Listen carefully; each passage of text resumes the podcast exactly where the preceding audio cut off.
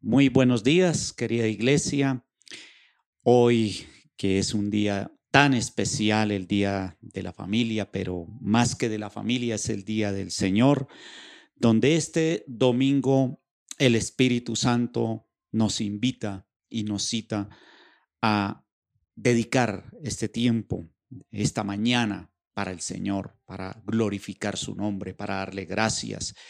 Muchos quizás también desean hoy un milagro, desean una palabra de aliento, de vida. Espero que hoy y nuestro deseo y el, el anhelo del corazón de Dios es que la palabra genere vida, cambie y transforme nuestros corazones. Es el deseo siempre de mi corazón y sé que el de muchos de ustedes. Yo quiero hoy invitarlos y más que una motivación es que anhelen la palabra y deseen la presencia de Dios en sus casas, en sus hogares. Ese es el objetivo de este ministerio. No nunca sacarlos de, del lugar de confort donde están ustedes congregándose. Eh, es una iglesia que Dios, un ministerio que Dios ha puesto para fortalecer eh, a muchos que de pronto quizás no puedan asistir o también que están lejos por un tiempo de su iglesia, de su congregación. Bueno, sin más preámbulos, quiero hoy abrir este tema con Mateo 26, 40 y un título que toda esta semana y como analizando todo el proceso en lo que la iglesia entró y está pasando, está viviendo, también hemos encontrado mm, mucha dispersión muchos no han querido volver, ya, ya se retomó el tema de, volver a las iglesias, aunque con un poco de normas, ¿cierto?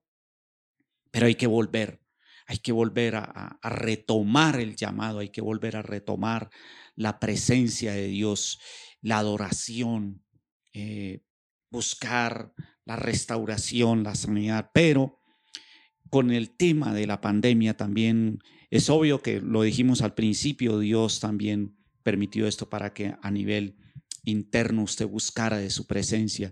Pero yo entendí algo en este tiempo que muchos quizás o no lo entendieron o, o quizás por la debilidad, digámoslo así, de su vida espiritual, de su relación, quedaron vulnerables. Y ese es el título de este tema, vulnerables. La iglesia muchos ministerios quedaron vulnerables porque no podían tener el contacto físico, contacto personal con su iglesia, con su congregación. Y debido a esto muchos fueron quedaron dispersos como ovejas sin pastor, como dice el Señor en su bendita palabra. Entonces yo quiero hoy compartir acerca de esto, las consecuencias que trajo y, y a veces, sin darnos cuenta, también quedamos vulnerables cuando no entendemos los propósitos de Dios, no los comprendemos. Y viene esa debilidad espiritual y ahí es donde el enemigo ataca, ahí es donde muchos se vuelven atrás. Y esto sucedió y ha sucedido siempre en la vida del hombre, en su relación, en su caminar con Dios. Usted lo va a encontrar en muchos pasajes, en muchas historias Hoy en Mateo 26, 40 es uno de los grandes sucesos de la vida de Jesús, donde se estaba definiendo eh, increíblemente, eh, diría yo, el mayor acontecimiento, como era su muerte y la cruz. Es en el Hexemaní.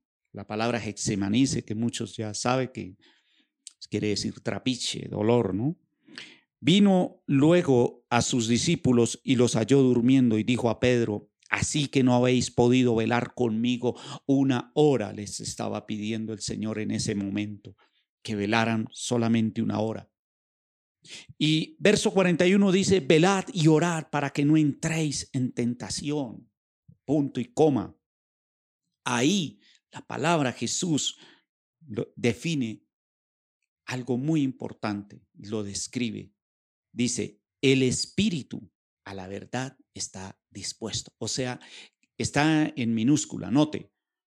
Quiere decir que habla al espíritu del hombre, o sea, nuestro espíritu siempre, usted no puede sacar o tener el pretexto de decir, es que no tengo tiempo, es que no me siento ahorita dispuesto. Pues déjeme decirle, ese no es tu espíritu, es la carne. Aquí mismo lo describe el Señor. El espíritu a la verdad está dispuesto. Siempre nuestro espíritu va a estar dispuesto a que usted voluntariamente, óigame bien, voluntariamente, por voluntad propia, vaya y busque la conexión con el Señor, con el Espíritu Santo, con su palabra. Dice, porque la carne es débil. Entonces, la carne es la que a veces termina controlando tu espíritu, nuestro espíritu. Conociendo la palabra, y como dijo Jesús, conociendo la verdad, y los hará libres. Permaneced en mí y yo permaneceré en vosotros. Definitivamente esto va a hacer que no quedemos en esa vulnerabilidad en el mundo y en todo lo que está sucediendo, en todo lo que está aconteciendo eh, alrededor o en el entorno de su casa y de su vida. Vea por qué Jesús hoy nos enseña esto. Y sé que, como lo dije ahora, en, esta situación que está pasando la iglesia, muchos, la verdad, no, no, no tienen la disponibilidad, no, no disponen su espíritu para ir a orar. Dice el Señor, otra vez fue y oró por segunda vez, diciendo, Padre mío, si no puedes pasar de mí esta copa sin que yo la beba, hágase tu voluntad. Verso 45, entonces vino a sus discípulos y les dijo, Dormid ya y descansad. He aquí ha llegado la hora y el Hijo del Hombre es entregado en manos de pecadores. Levantaos, vamos, ved, se acerca el que me entrega. Miren que era un momento decisivo de su vida, era la entrega de Jesús, era prácticamente el, día más crucial de su vida. Y note que dice, ha llegado la hora.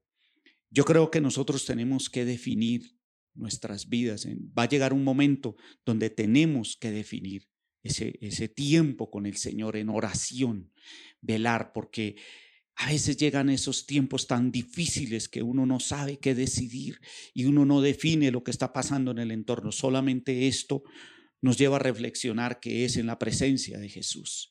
Y cuando viene eh, eh, este gran suceso de Jesús, viene su rapto, todos huyen, todos sus discípulos, todo su, su ministerio es, dispersado y quedan vulnerables. Otros volvieron, como Pedro, a su pesca, a la vida normal, a la vida cotidiana.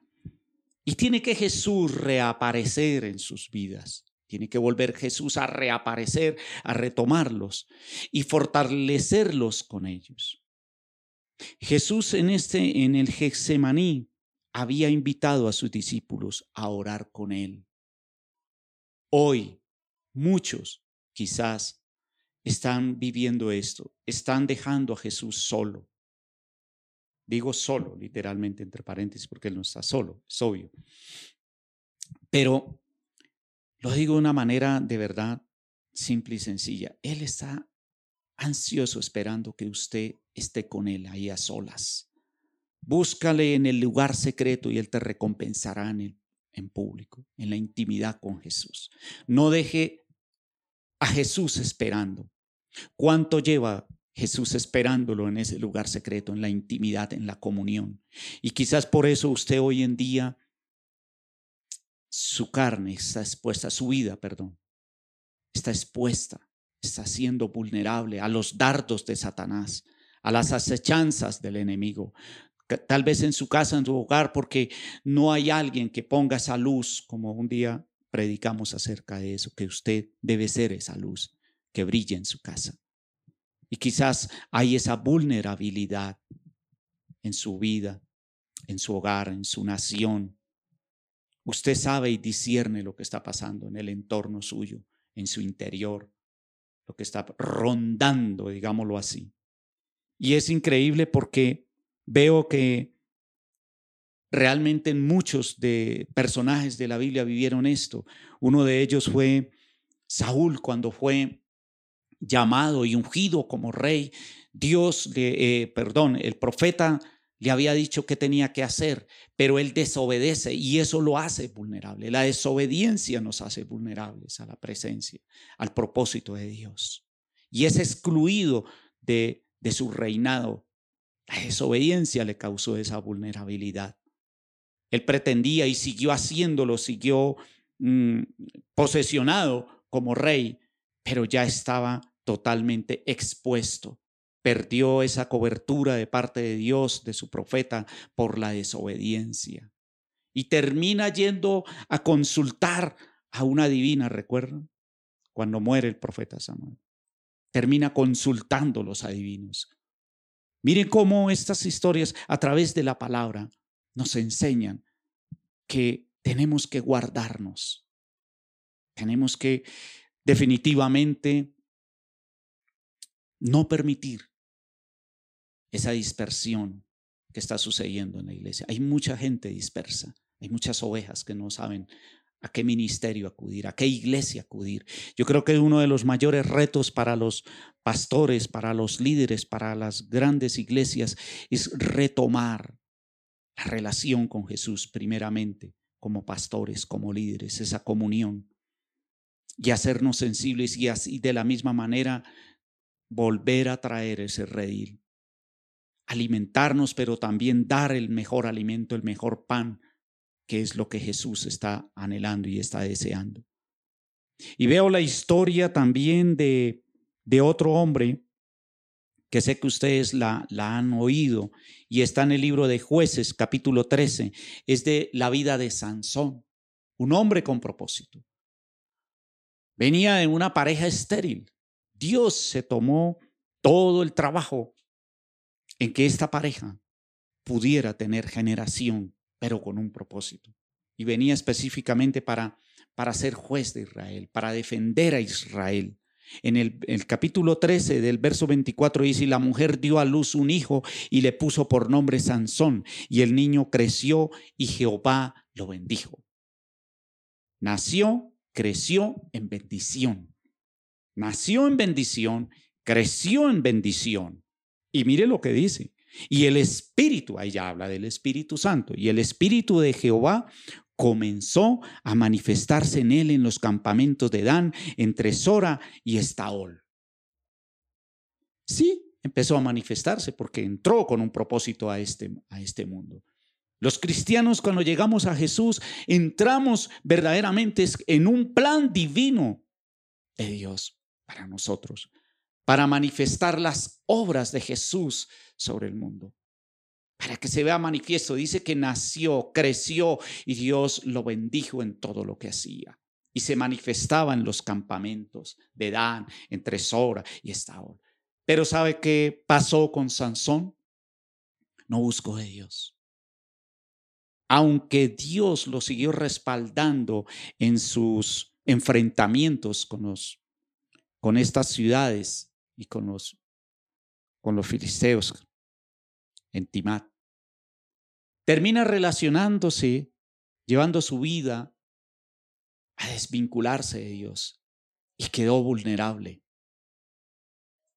Yo veo que Sansón no oró sino una vez cuando ya se vio totalmente ligado y atado por sus enemigos, avergonzado, ciego quedó, dice la palabra, y quedó atado a las columnas. Yo creo que ese no es el plan de Jesús con nosotros. Es de desatarnos, no, no de, llevarnos a un final, a un propósito como vemos en la vida de Sansón, que tú, no, no tuvo una relación constante. Y de eso realmente se trata este tema. Es de la constancia, de la permanencia con el Señor con Jesús, con su palabra. Ser constantes, como le dijo a sus discípulos, velen. Hay que velar en oración, en intimidad. La carne es débil. Eso pasó con Sansón. Venía un propósito y estaba con el sello del Espíritu Santo de Dios, con poder fue usado de manera sobrenatural, pero empezó a depender de eso, del llamado. Aunque se debe depender del llamado, pero ese llamado y ese propósito hay que fortalecerlo, mis hermanos. ¿Cómo? Con la palabra, con la relación con el Señor, en la intimidad con Él. Es allí donde debemos aprender.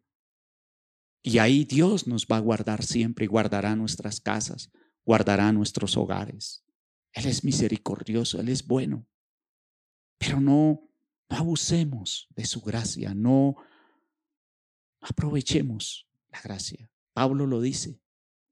De manera pues que pecaremos deliberadamente, porque hay gracia, ¿no?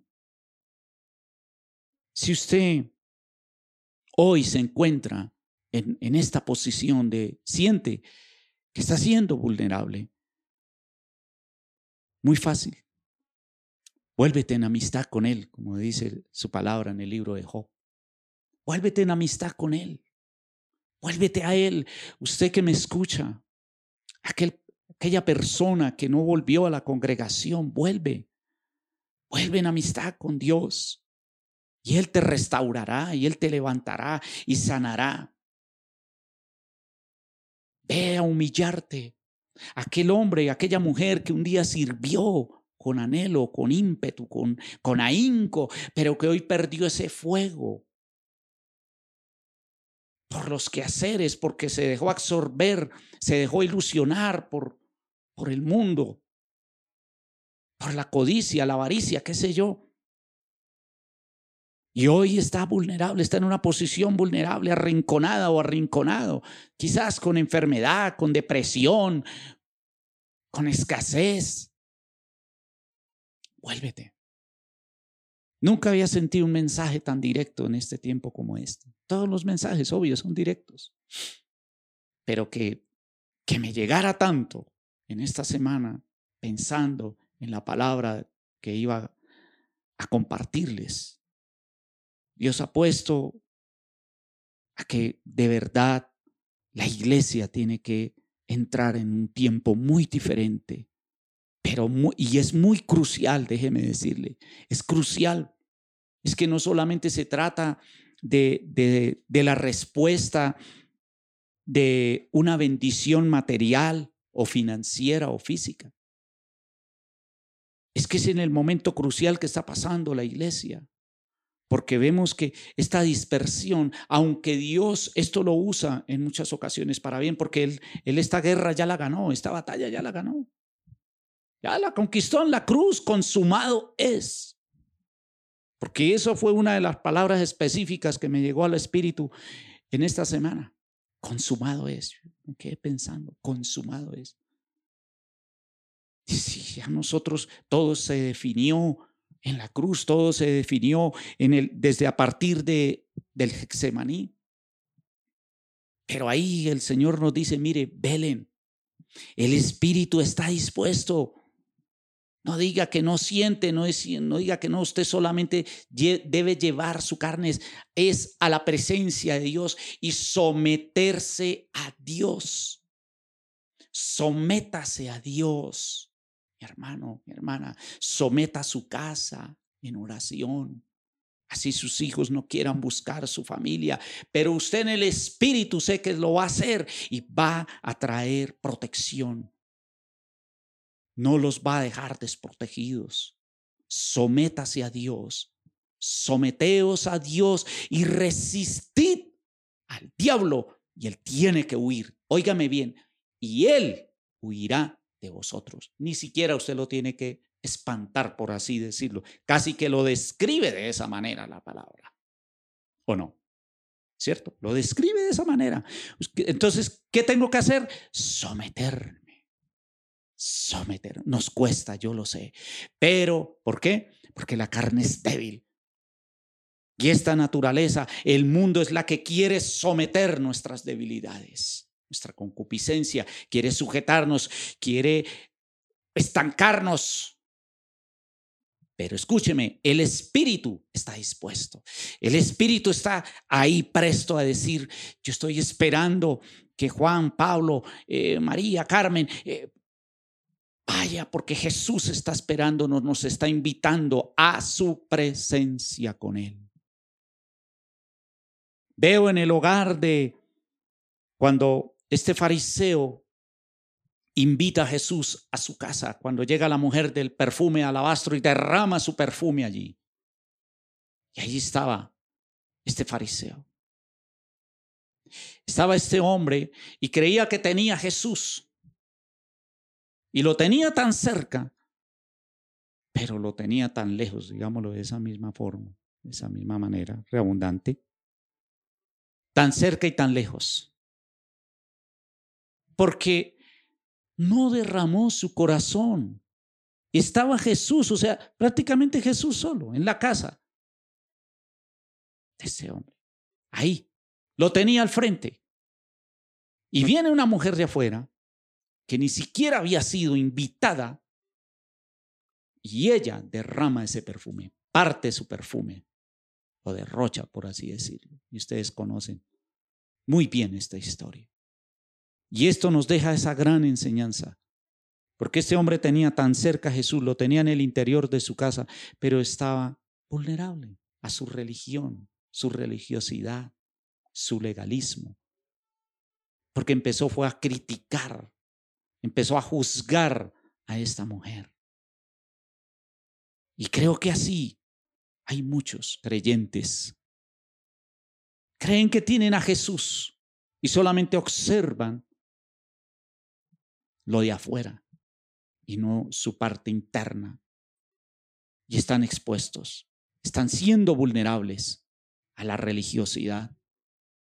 Tenemos que aprender a través de, de este mensaje y de su palabra, y de toda su palabra, claro, de que definitivamente el creyente es el que permite la vulnerabilidad. El pastor en tu congregación, la cobertura que te da aquella iglesia, ¿cierto? Donde usted asiste, eso no lo es todo. Déjeme decirle, la cobertura usted mismo tiene que traerla a su casa. Es eso, de manera personal, de manera individual. Esto, esto es, eh, esto no va a permitir que usted quede expuesto y quede vulnerable. Yo no sé qué alto porcentaje de la iglesia abre o lee las escrituras en el transcurso de la semana. No sé qué, qué mínimo o qué porcentaje oran en la semana. Pero hay muchos que solo llegan a buscar a Jesús es el día domingo o el día que tienen su reunión con su pastor o con su líder. El resto de la semana quedan vulnerables terminan el día viernes, sábado o miércoles, mitad de semana, ahogados, asfixiados por la opresión del enemigo. Y están siendo vulnerables. Porque no entienden que es mi relación, mi comunión, la intimidad con Jesús lo que me mantiene firme. Y así hay muchos llamados, como pasó con Sansón, otro personaje como Saúl también, y como David, Dice que David estaban en tiempo de guerra, o sea, había crisis en Israel, guerra. Y él se queda relajado en su palacio y allí. Ahorita están moviéndose los cielos, los aires se están moviendo. Hay una guerra espiritual por las almas, porque Satanás cada día quiere traer más, llenar su vientre allí de los perdidos, de las almas. Pero Dios está buscando quien haga, quien haga brecha, quien haga, quien haga vallado. En el libro de Jeremías dice que él vio, él estaba en, su palacio también, es muy diferente a lo que pasó con David, y vio la condición del pueblo de Israel, y vio la condición de la iglesia, y se levanta Nehemías, y vio los muros caídos, y vio las puertas. Usted lo lee, léalo. Es interesante. Y esto trajo sensibilidad a Nehemías, salió de su posición, vio que el pueblo de Israel estaba disperso, estaba siendo vulnerable, totalmente destruido el templo. ¿Y qué hace Nehemías? Dice que rasgó su corazón, pidió perdón, ayunó, buscó su rostro, pidió cartas al rey, pero fue y motivó a su pueblo. Les dice, mire, levantémonos y edifiquemos. Esto es lo que está haciendo hoy Jesús, es lo que está esperando nuestro Padre, que nos levantemos y que edifiquemos casa para Él. Levantémonos, iglesia, y edifiquemos.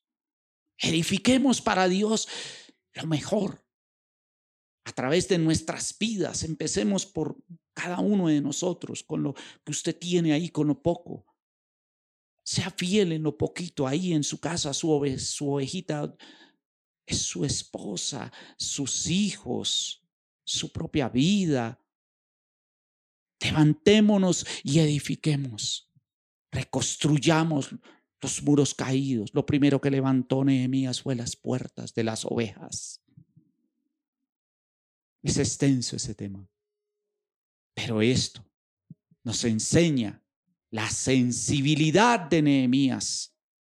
No seamos insensibles con la necesidad de otros. Yo sé que quizás usted está pasando por una situación, pero esto no lo puede usted hacer débil para que comparta o para que se levante, edifique y ayude a edificar a otros. Hay dispersación en la iglesia. Hay un mover, digámoslo así, por así decirlo, todo extraño. Hay, hay un sabor agridulce, por así decirlo. Como que quiero, como que no quiero, como que para dónde voy, qué hago. Unos van camino de Maus. Volvámonos. Volvámonos y levantémonos no hagamos como David a relajarnos. Otros están en una posición acomodados como David, viendo cómo otros pelean. Pero mucho cuidado. No podemos descuidarnos. David se descuidó en ese tiempo, en su azotea, en su confort, y vio a aquella mujer desnuda. Y cometió el acto del adulterio y después vino eh, la mentira y la muerte, ustedes saben, pero ¿qué pasó? Quedó vulnerable quedó vulnerable, quedó expuesto solamente porque un día se levantó este, este man a deleitar sus ojos. Yo soy el rey. He conquistado, he matado gigantes, ya me las sé todas. Relajado, relax. ¿Y qué pasó? Quedó vulnerable y esto le trajo muerte y esto le trajo consecuencias aún después a, su otro hijo. Esto le costó prácticamente casi que el reinado a David. ¿Ve? ¿Ve por qué es importante ir a la presencia de Jesús? La vida de David nos enseña mucho más profundo este tema de la vulnerabilidad. Tenemos que, más que una disciplina, es entrar, es ya, ya de manera definitiva, una relación totalmente diferente con la que veníamos en la oración con el Señor. Amén. Vamos a finalizar con una palabra que está en el, es el Salmo 91 para orar y para pedirle al Señor que su misericordia nos llene, que su presencia nos envuelva. Salmo 91, mire cómo empieza, cómo inicia. El que habita al abrigo del Altísimo morará bajo la sombra del Omnipotente. O sea, esto lo que acabo de leer dice el que habita, o sea, solo para los que habitan y los que moran no están vulnerables, no están expuestos. No los que visitan de vez en cuando, no los que vienen con eso como las olas del mar. Y ahí vemos lo que trae estar uno en la presencia de Dios, confianza, fe, fe, confianza.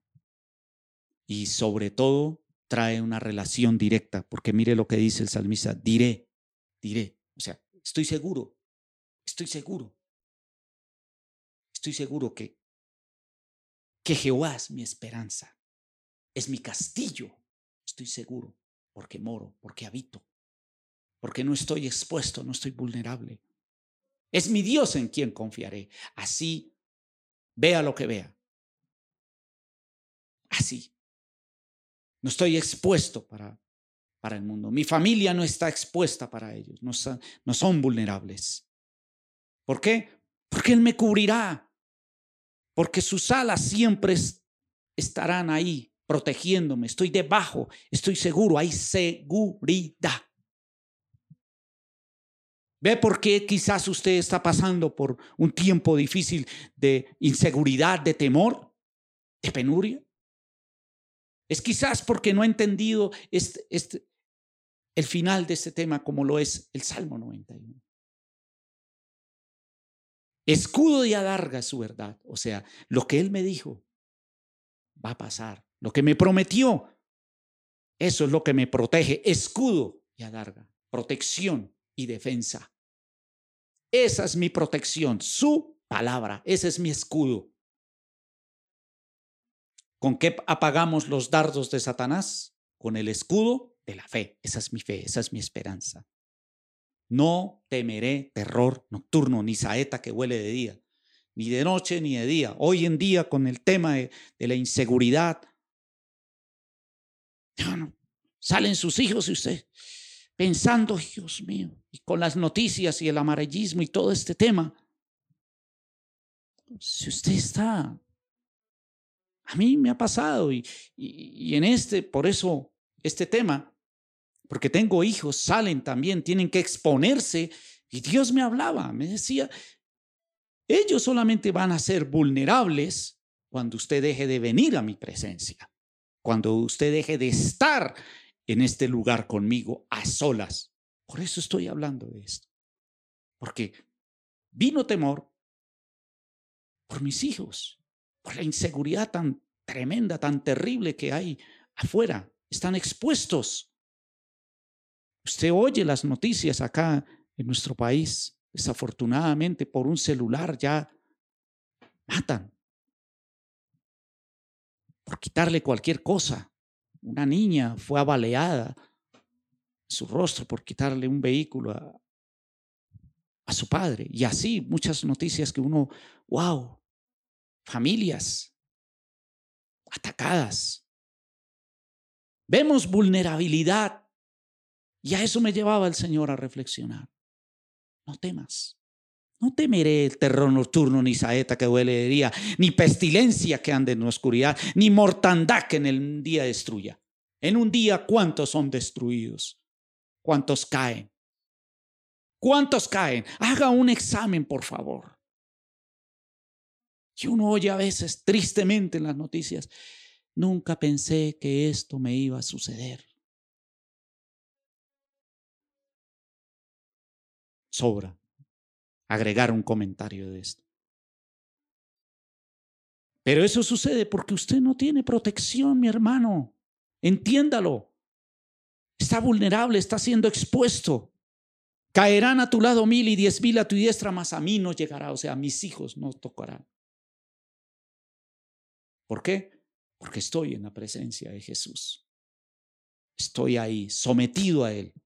Someto a mis hijos, someto a mi familia, aunque ellos, muchos de ellos, pero la misericordia, la, la humillación, Señor, guarda mi casa.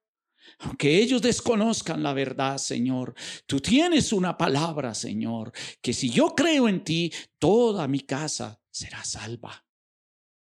¿Lo entiende de esa manera? Ciertamente con tus ojos mirarás y verás la recompensa de los impíos, porque has puesto a Jehová, que es mi esperanza, al Altísimo por tu habitación. ¡Wow! Yo he puesto al Altísimo por mi habitación. Mi casa está rodeada, lo digo con toda autoridad, con toda certeza.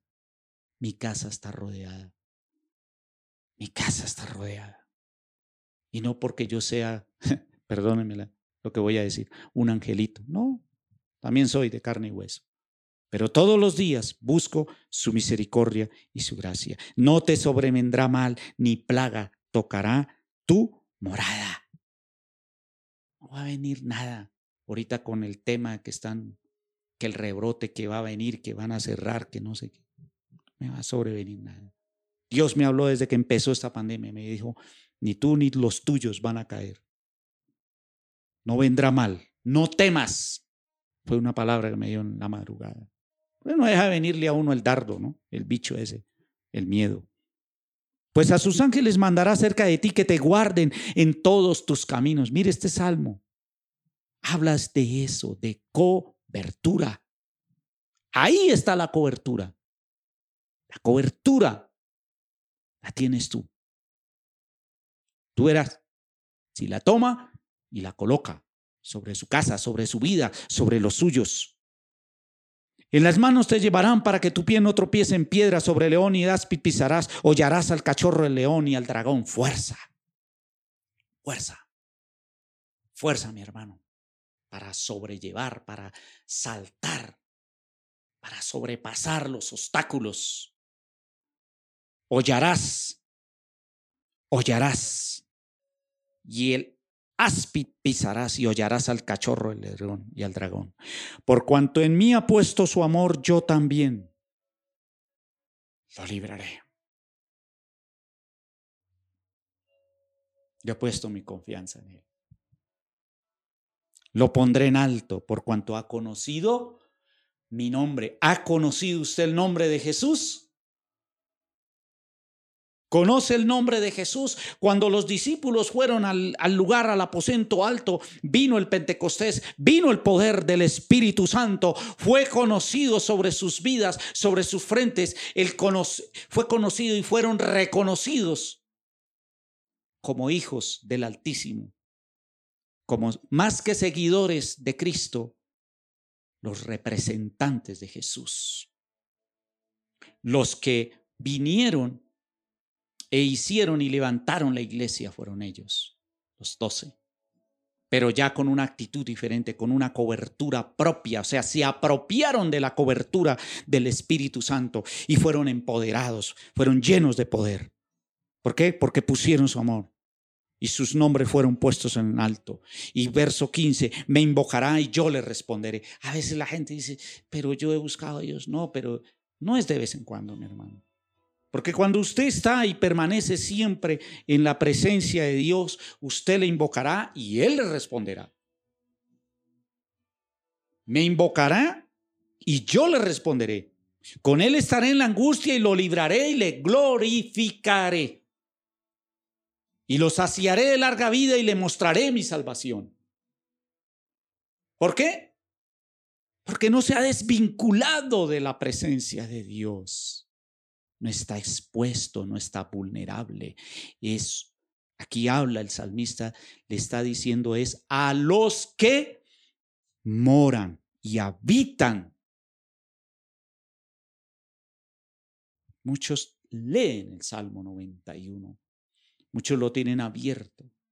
Una cosa es leerlo y otra cosa es llevarlo a la práctica llevemos a la práctica, lleve a la práctica este salmo y toda la demás palabra que hayamos compartido. Amén. Vamos a orar, querida iglesia, y a permanecer firmes sobre la roca que es Jesucristo. Levantemos nuestro corazón hoy y vamos a orar. Quiero en especial colocar la vida de Luis Oscar Candelario Ortiz, que está en Dallas, Texas. Nos pidieron oración esta semana. eh, le dio COVID. A Verónica, su hermana, le envío un saludo. No están solos. Estamos orando y sé que Dios se va a glorificar en su vida y en la vida de su familia. Y muchos de los que están hoy padeciendo esta pandemia o están en incertidumbre, en temor, quiero hoy orar en especial. Hay muchas necesidades, claro, pero siento hoy orar para que Dios traiga esa protección divina, pero no solo más que lo que yo voy a hacer o vayamos a hacer en oración. Usted, mi hermano, tiene que tomar hoy una decisión. O habita y mora bajo la sombra de Él y permanece, o está allá afuera. Otra cosa, usted no puede entrar y salir. Tiene que entrar y permanecer. Amén. Padre de los cielos, te doy gracias, Señor, por tu palabra. Te doy gracias por tu misericordia, Señor. Señor, perdónanos. Señor, oramos porque hoy muchos en la iglesia están dispersos como ovejas sin pastor. Señor, perdónanos porque debido a la indiferencia de tu palabra y del llamado que tú nos has hecho, Señor, hoy nos hemos hecho vulnerables al enemigo, a la enfermedad, al dolor, al abandono, a la separación, a la angustia, a la depresión. Señor, hoy clamamos a ti, Señor. Hoy nos humillamos y nos sometemos.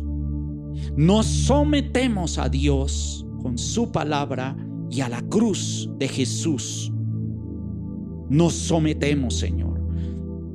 Hoy me someto, Señor, a lo que hoy tu palabra dice de mí y a lo que tu palabra está escrita, Señor que si te buscamos te hallaremos y si te buscamos de todo corazón, Señor, hoy de todo corazón, vamos, vamos a someternos allí de todo corazón. Ponga sus manos en su corazón y diga, Jesús, yo te invito hoy a mi vida, sometiendo mi vida, mi corazón, los míos, mi familia, mi casa, todos los que me rodean, Señor. Y he venido para permanecer en tu presencia. Quiero permanecer en tu presencia, Señor. Aunque mi carne es débil, hoy vengo a someterme. Hoy quiero adherirme a la cruz. Padre, hoy oramos por Luis Oscar Candelario Ortiz y por todos los que están padeciendo este azote, esta plaga, Señor, esta pandemia, este virus de COVID-19. En el nombre de Jesús, enviamos ángeles no porque yo te lo ordene, Señor, es porque clamamos a la misericordia del poder de su sangre y de su gracia. Sometemos Sometemos el COVID-19, Señor, a la cruz de Jesús para que no toque los hijos de Dios y aún los que están apartados de ti, porque tu misericordia también se extiende hacia aquellos que desconocen de ti, Señor. Oramos por misericordia a los que están padeciendo este COVID-19, los que están siendo atormentados por el diablo, Señor. En el nombre de Jesús, Señor, sube esas defensas, sube ahora en los cuerpos de en el cuerpo de Luis Oscar Candelario Ortiz y en muchos de ellos en el nombre de Jesús de Nazaret. Desato la palabra, Señor. Y más que un decreto, Señor, es porque ya está escrito. Escrito está, consumado es. Tú consumiste toda plaga, Señor, todo virus. Diga conmigo, hoy se consume este virus del COVID-19 en la cruz. Yo lo tomo y lo llevo a la cruz en el nombre de Jesús. Ningún mal, ninguna plaga tocará la vida de mis hijos, de mi casa, de mi hogar, de mi vida, en el nombre poderoso tuyo, Señor. Levante sus brazos y adoremos a Dios. Digámosle, Padre, venga tu reino sobre nosotros. Venga tu presencia. Hay sanidad sobre Luis Oscar Candelario. El Espíritu de Dios toca este corazón Toca allí su vida. Toca las vidas de los que están en los hospitales padeciendo este virus. Señor, consúmelo. Haz notoria tu palabra en este tiempo. Haz notoria tu gracia y tu misericordia. Padre, Padre, perdónalos. Levantémonos y edifiquemos casa para Él, Señor. Espíritu de Dios, sopla. Sopla, Espíritu Santo. Sopla vida. Sopla vida, Señor. Sopla, tu presencia descienda sobre nuestras casas, sobre nuestros hogares. Tu cobertura, Señor, la sangre de Jesús trae una cobertura sobrenatural. Ángeles, arcángeles, llena de tu presencia nuestras vidas y del poder de Jesús. En el nombre de Jesús. Gracias Señor por esta mañana, por este tiempo, mis amados. Dios los bendiga. Un abrazo bien fuerte de parte de Jesús de su gloria, de su presencia, de su misericordia. Apropiese de esta palabra más que apropiarse, vívala, compártala, llévela por favor, compártala.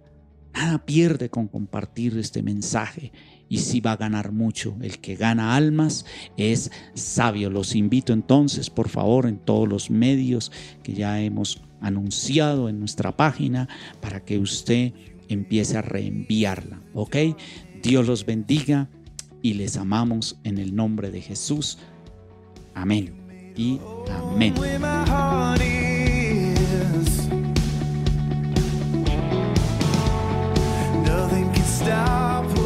your